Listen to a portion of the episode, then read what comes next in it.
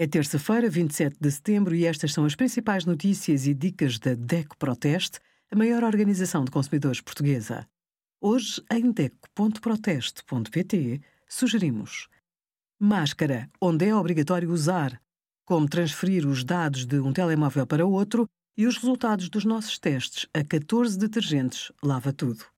O roaming é o serviço que lhe permite usar o telemóvel durante uma viagem ou estadia noutro país. Se utiliza o telemóvel mais tempo no seu país do que no estrangeiro, considera-se que está a usar serviços em roaming quando está fora. As regras são diferentes dentro e fora da União Europeia.